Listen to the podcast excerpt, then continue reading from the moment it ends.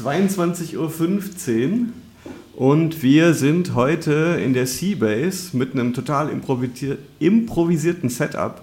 Ihr hört das Freifunkradio mit mir, Elektra, und Monique und Andi. Hallo. Ja, hallo. Genau, wir haben gesagt, wir reden über Frequenzen, also über die Versteigerung der digitalen Dividende 1 und 2 und die EU-Politik, die darauf hinausläuft, dass europaweit der Frequenzbereich oberhalb von 690 MHz bis 860 MHz versteigert werden soll für die Mobiltelefonanbieter. Genau, ähm, in Deutschland ist das ja alles schon passiert und alles schon durch, ne? Genau, genau. Da wurde erst gesagt, äh, digitale Dividende 1 ist ein Bereich, glaube ich, von 790 MHz bis 860. Der wurde bereits versteigert und 2015 gab es dann die zweite Runde und dann wurde der Bereich äh, knapp über 700 auch versteigert. Also es gab erst dieses Gap von 790 bis 860 und dann wurde der Bereich zwischen 700 und 790 ungefähr auch versteigert. Aber um am Anfang anzufangen, warum sind denn diese Frequenzen für uns Freifunkers überhaupt interessant, Elektra? Wir senden doch eigentlich auf 2,4 und 5. Na, wir reden hier vom Tafelsilber des elektromagnetischen Spektrums. Und zwar handelt es sich um Wellenbereiche, die sehr gute Eigenschaften haben. Aus diesem Grund wurden die auch für Fernsehen verwendet. Das Fernsehen, das analoge Fernsehen hat äh, einen sehr hohen äh, Verbrauch an, an Spektrum gehabt, äh, weil bei der analogen Übertragung würde für einen TV-Kanal brauchte man 8 Megahertz äh, wenn man das mal vergleicht mit der ganzen Breite vom UKW-Rundfunkband, was äh, von 87,5 MHz bis 108 geht, da sind dann ganz viele Sender drin, aber beim Fernsehen brauchte man eben 8 MHz für einen analogen TV-Kanal. Äh, jetzt durch die Digitalisierung braucht man wesentlich weniger. Also man kann zum Beispiel ähm, mit DVB-T vier TV-Kanäle auf einem Kanal übertragen. Und dann gibt es jetzt die nächste Stufe von DVB-T, DVB-T 2. Da wird dann ein besserer Codec verwendet, weil es handelt sich um komprimiertes digitales Video. Und dann kann man entweder äh, die Anzahl der Kanäle erhöhen, äh, die, also die Anzahl der TV-Programme erhöhen pro Kanal, oder man kann auch äh, höher auflösendes TV anbieten. Und ähm, dadurch sind jetzt einfach Frequenzen frei geworden, ähm, die da so eigentlich öffentliches Eigentum waren. Ne? Genau, also eigentlich ähm, das elektromagnetische Spektrum ist natürlich fraglich, wer hat da jetzt endlich den Daumen drauf. Aber wenn man davon ausgeht, dass das Fernsehen eine öffentliche Sache war, die der Allgemeinheit zugutekommt, dann hat dieses Spektrum eben einem öffentlichen Zweck gedient und es tut es auch noch äh, in den Bereichen, in denen tatsächlich noch über Antenne äh, terrestrische TV-Signale zu empfangen sind. Wie gesagt, zurzeit noch mit DVB-T, in Zukunft dann mit DVB T2. Wobei es aber auch Diskussionen gab, das komplett abzuschalten, also überhaupt gar kein äh, Fernsehen mehr über Antenne anzubieten. Und, und warum äh, äh es hat es letztendlich nicht stattgefunden? Also warum sendet man jetzt weiter? Ähm, so, so, genau ist mir das jetzt nicht erinnerlich. Es gibt äh, Gründe, die dafür und dagegen sprechen. Äh, für die Abschaltung sprach, dass außer in den Ballungsgebieten äh, da wurde dann argumentiert, äh, da wo es auch Privatfernsehen auf DVB-T gibt, da gäbe es auch noch nennenswerte äh, Zuschauerzahlen über DVB-T. Und außerhalb der Ballungsgebiete, wo nur die öffentlich-rechtlichen über DVB-T zu empfangen sind, da gibt es dann halt eben nur eine Handvoll Programme.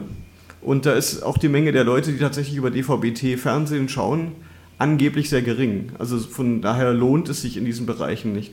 In so Ballungszentren wie in Berlin, München lohnt es sich noch, weil es da ein recht umfangreiches Programmangebot gibt.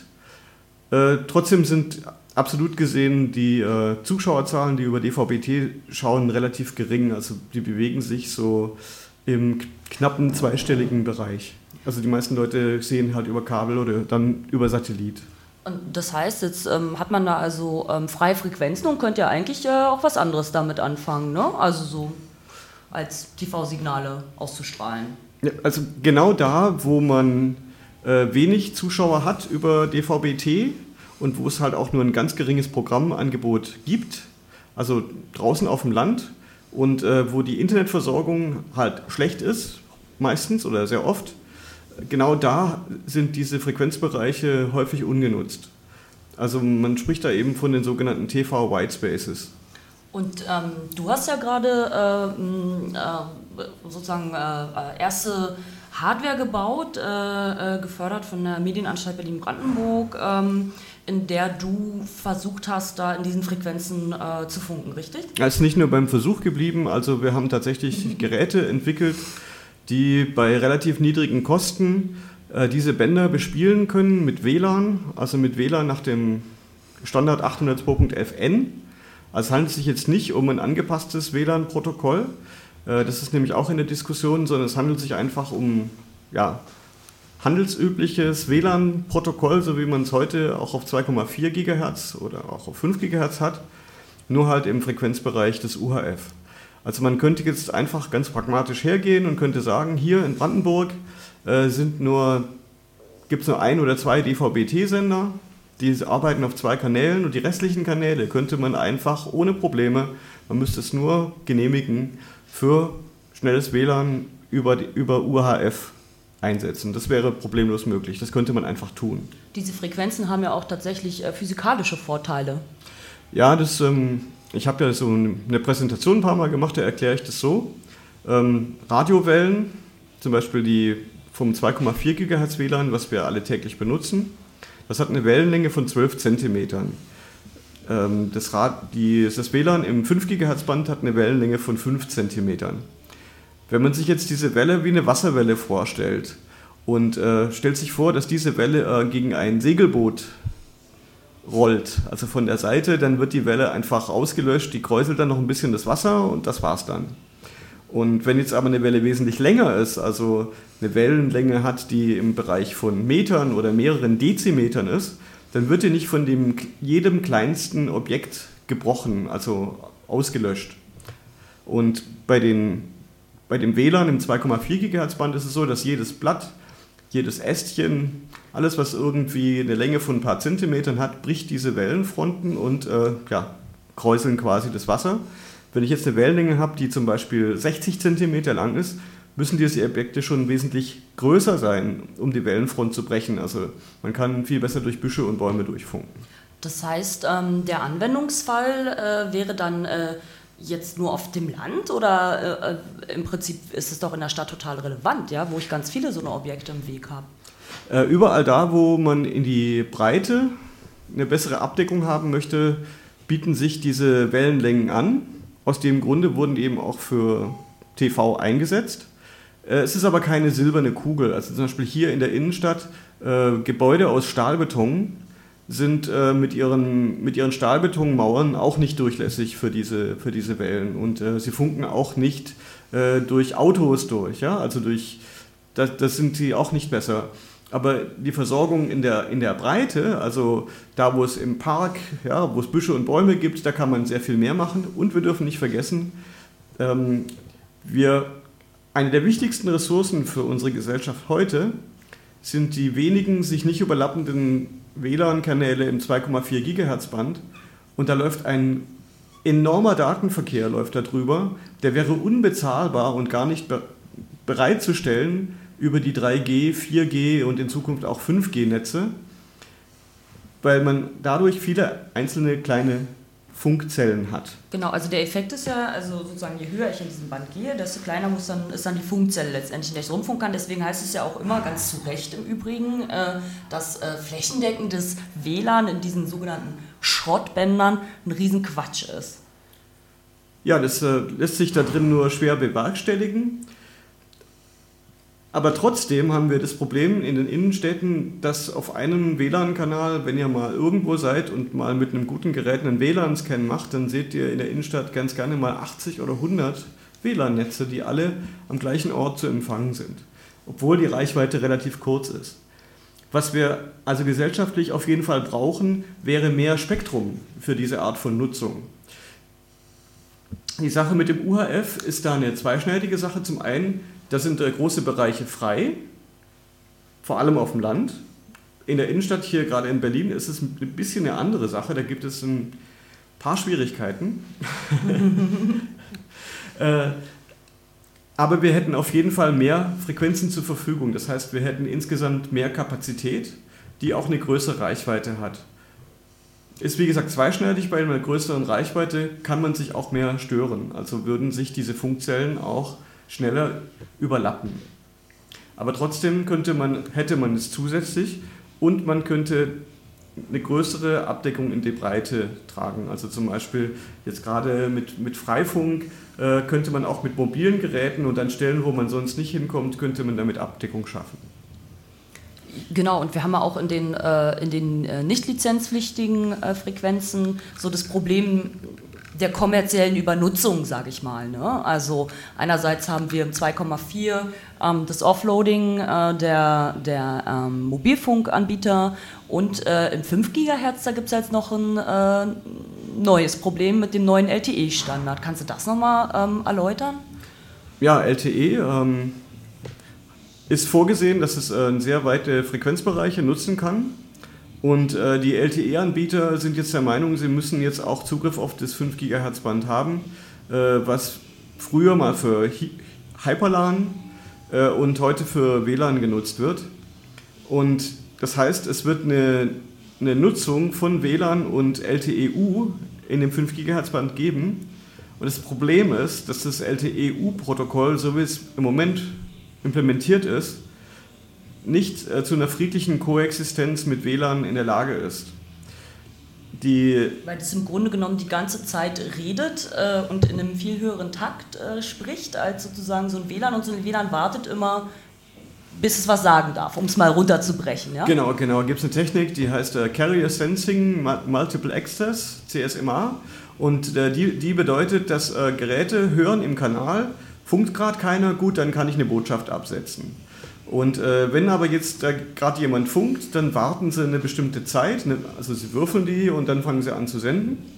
Und ähm, das WLAN-Protokoll verhält sich da sehr kooperativ. Also wenn da viele sind, die gleichzeitig auf den Kanal Zugriff haben wollen, dann geben sie halt jeden anderen Zeit, sodass sich statistisch äh, der Zugriff auf den Kanal gleichförmig verteilt. Bei LTE ist es so, das wartet nicht so lange, das ist nicht so höflich beim Kanalzugriff, sondern es sendet dann halt einfach viel schneller und das, das WLAN-Protokoll wird, also das Wi-Fi-Protokoll wird dann nur noch ein Bruchteil, also im, im einstelligen Prozentbereich tatsächlich nur noch von der Bandbreite zur Verfügung haben, wenn es direkt in direkter Konkurrenz mit LTE-U ist. Das haben äh, Studien ergeben in den USA. Das heißt, im Prinzip werden uns dann zukünftig die Mobilfunkanbieter im wahrsten Sinne des Wortes die Frequenzen zuquatschen. Es sind dann halt zwei konkurrierende Funkanwendungen, die von ihrem Protokoll her nicht zueinander passen und das fällt dann zum Nachteil vom WLAN-Standard aus. Und ähm, so, das äh, trifft ja jetzt nicht nur die Freifunker, ne? Ähm, äh, dieses Problem mit dem 5 GHz. Das trifft doch auch äh, kommerzielle äh, WLAN-Anbieter. Äh, Gab es da gar keine Initiativen, die sich da irgendwie mal mit beschäftigt haben oder da mal darauf aufmerksam gemacht haben, dass eigentlich dieser Standard angepasst werden muss?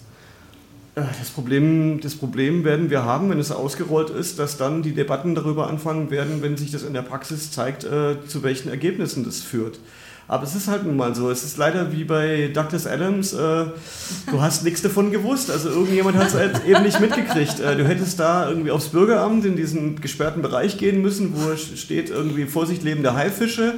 Und äh, da hinten hängt irgendwo ein Zettel, das mit, dem, mit der Bekanntmachung, dass es irgendwann so sein wird.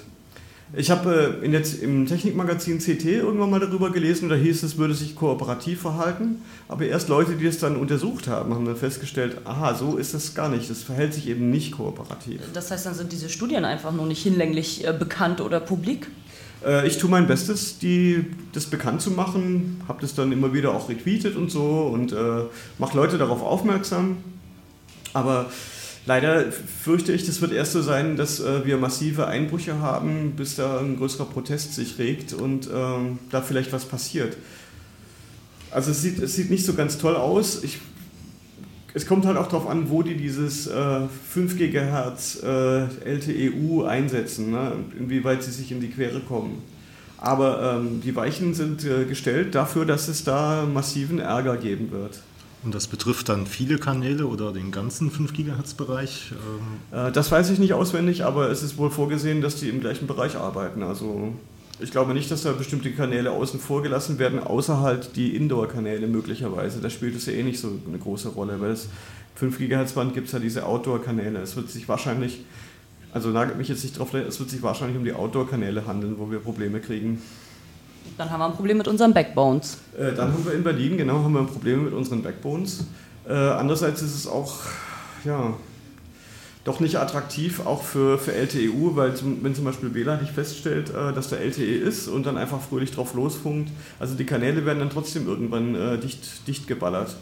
Also es ist auch nicht für sie von Vorteil. Also ohne, ohne Kooperation wird es in dem Bereich nicht gehen. Also da müssen wir sicherlich, wenn es zu Problemen kommt, zu einer Korrektur kommen am Ende. Ja, das sind ja echt ein bisschen düstere Aussichten, was die Frequenzen angeht. Ne? Also da wird die Luft irgendwie dünn und nach unten hin können wir auch nicht ausweichen, weil da wurde einfach mal öffentliches Gut äh, äh, privatisiert. Da gab es keine, da gibt es jetzt keine lizenzfreien äh, äh, Bänder sozusagen. Hm.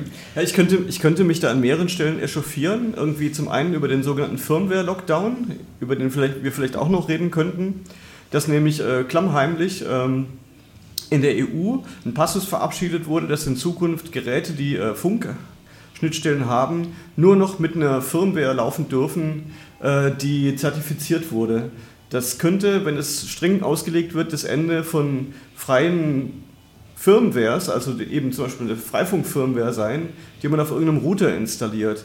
Das steht zwar so äh, ein bisschen hasenfüßig, wie ich finde, steht dann da drin, ja, diese, diese Reglementierung soll nicht dazu führen, irgendwie äh, die freie Entwicklung von solcher Software zu behindern, aber im Endeffekt wird es darauf hinauslaufen, weil das ist völlig absehbar.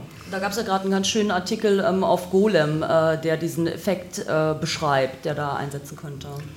Ja, äh, der Chilling. Chilling-Effekt.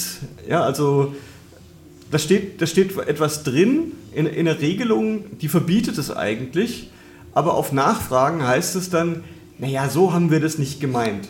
Aber je nachdem, also es ist dann quasi der Willkürlichkeit irgendwie äh, überlassen, wie das dann ausgelegt wird. So wie es da drin steht, würde es das ausbedeuten, weil dann die Hersteller von Routern, um sicherzustellen, dass da keine nicht zertifizierte Software drauf läuft, die, äh, den, das WLAN von dem Ding, also die Funkschnittstelle, gibt ja noch andere Funkschnittstellen, ansteuert, dass sie einfach die gesamte Firmware einfach äh, ja, Lockdown, also absperren, sodass man nichts Freies mehr da drin installieren kann. Weil für die Hersteller, die bringen neue Produkte ständig auf den Markt, äh, die haben möglichst kurze Zeit. Also insgesamt gesehen dauert es in der Industrie dann doch relativ lang, bis sie ein Produkt auf den Markt bringen können. Und wenn dann die Zeit noch verlängert wird und die Kosten größer werden, weil sie sich auch noch darum kümmern müssen, das quasi äh, abzusichern, dann wird die einfachste Regelung sein, es wird irgendwo geprüft, äh, da wird mit Kryptographie wird es abgesichert und alles, was diesen kryptografischen Test nicht passiert, kann man dann eben nicht mehr installieren. Das ist wahrscheinlich die naheliegendste Lösung, die sie wählen werden. Und wir sehen das jetzt auch schon, dank auch den gleichen Bestrebungen, die die amerikanische Regulierungsbehörde, also die US-amerikanische Regulierungsbehörde der FCC, irgendwie auch vorgeschlagen hat. Also zum Beispiel äh, Ubiquity-Geräte gibt es jetzt auch schon bei denen man alternative Firmwares nicht mehr installieren kann. Das wird uns ja auch zu jeder Menge anderen Problemen noch führen. A sind nicht nur äh, Router betroffen, auf denen wir unsere freie Firmware installieren.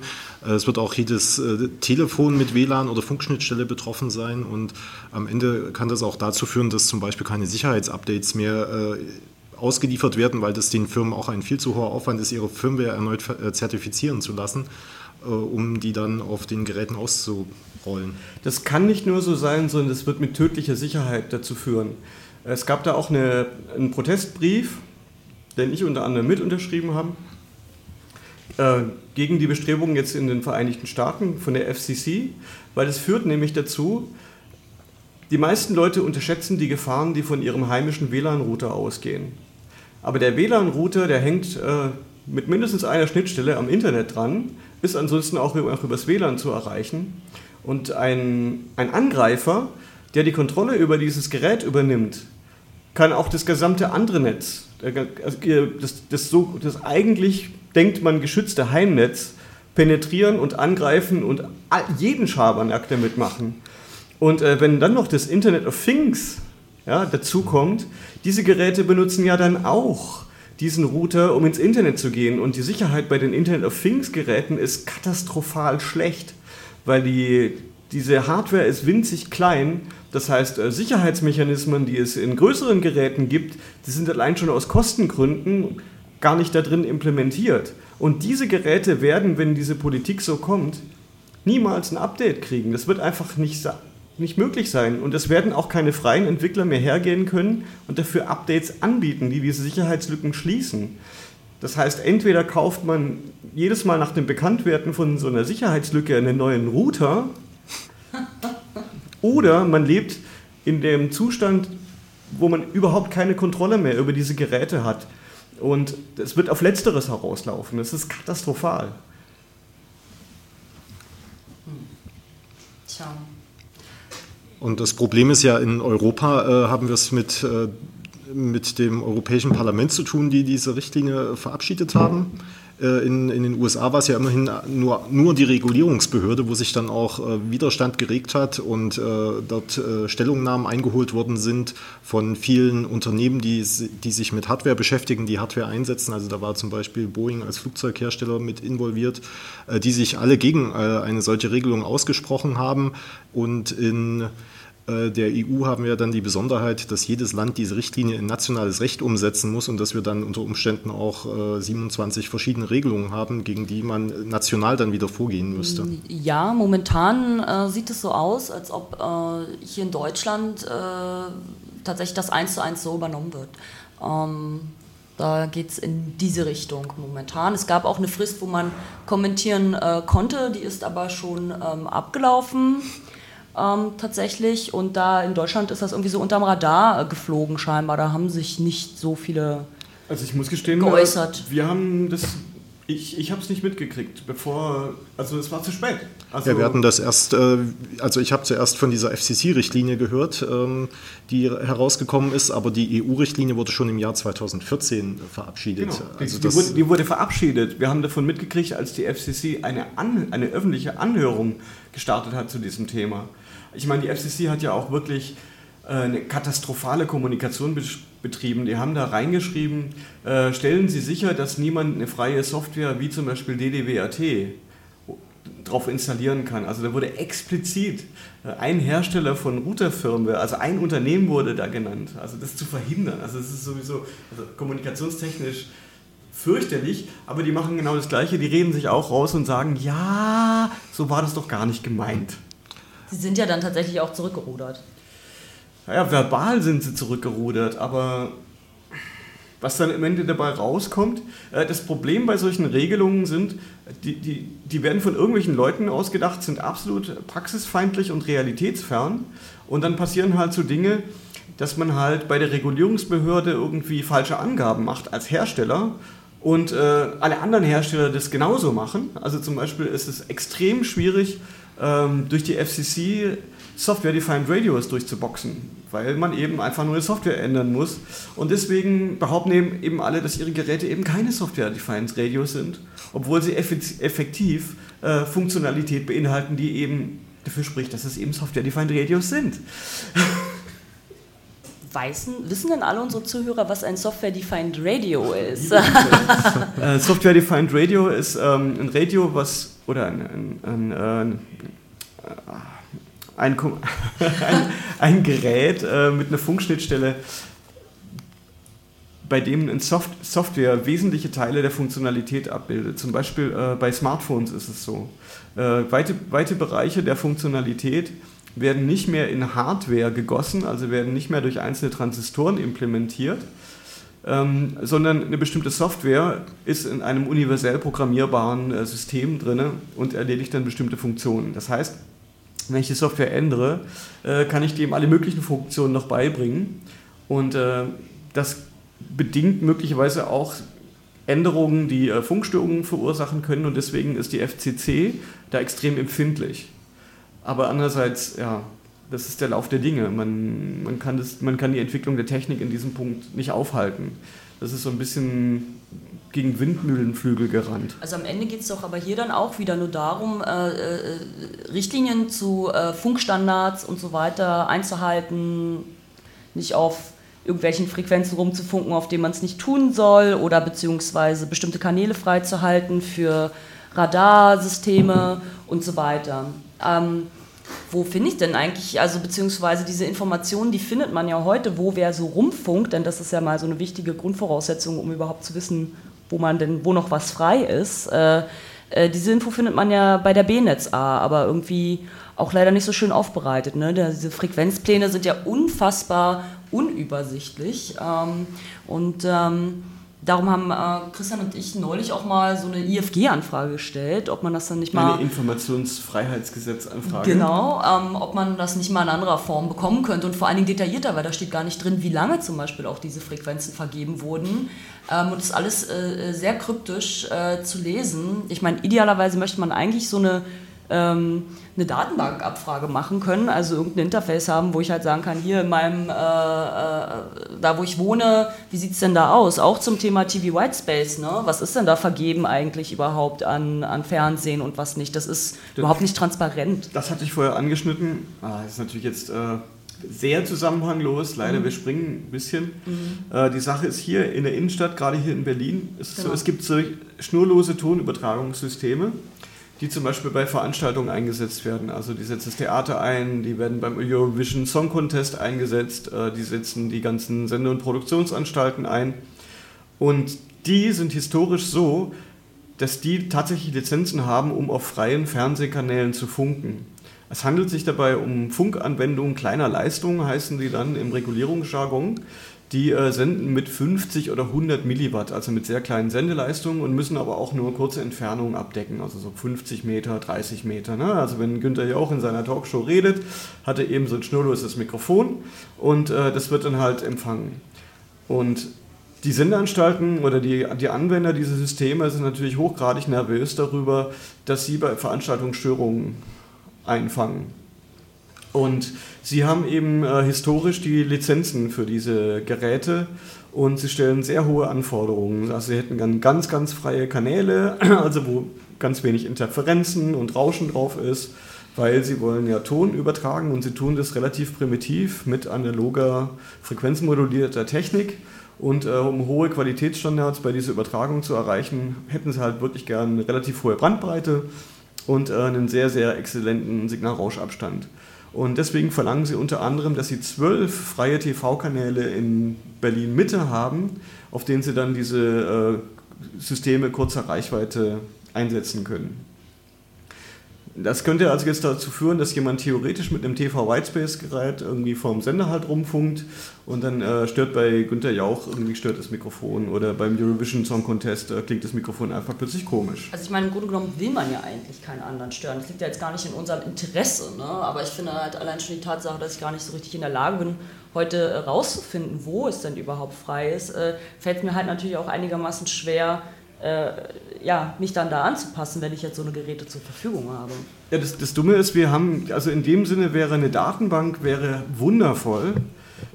Man könnte nämlich einfach hergehen. Tatsächlich ist es so, es gibt ja nur wenige Bereiche, wo tatsächlich diese Personal Mobile Sound Übertragungssysteme wirklich im Einsatz sind. Also zum Beispiel in einer Großstadt irgendwie mit einem Regierungssitz und einer entsprechenden Dichte an Sendeanstalten, da kann man das irgendwie noch nachvollziehen.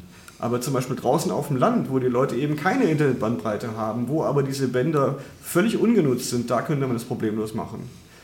Andererseits hat man halt auch für teuer Geld irgendwie diese, diese Frequenzen für LTE und so weiter, also na, diese digitale Dividende 1 und 2 versteigert. Vielleicht möchte man da ungern irgendwie so freie Konkurrenz einräumen. Und wir sind schon wieder am Im Ende. Grunde genommen, genau, sind wir schon wieder am Ende, aber die Forderung ist eigentlich äh, Transparenz und äh, mehr freie Frequenzen. Ja, also dass man, dass, dass man leichter Lizenzen dafür kriegt und ähm, die, man, die ganze Gesellschaft könnte davon profitieren, wenn man da so ein bisschen irgendwie aus dem Schuh kommt. Es gibt natürlich auch, auch Widerstände und Interessen, die dagegen sprechen. Ja. Tja, und ja. Und damit sind wir am Ende. Im wahrsten Sinne. das habe ich aber die ganze Zeit nur geredet. Verdammt. Ich habe dich heute halt mal ein bisschen interviewt. Okay, okay. Also gut, das war's mit dem Freifunkradio. Tschüss. Tschüss.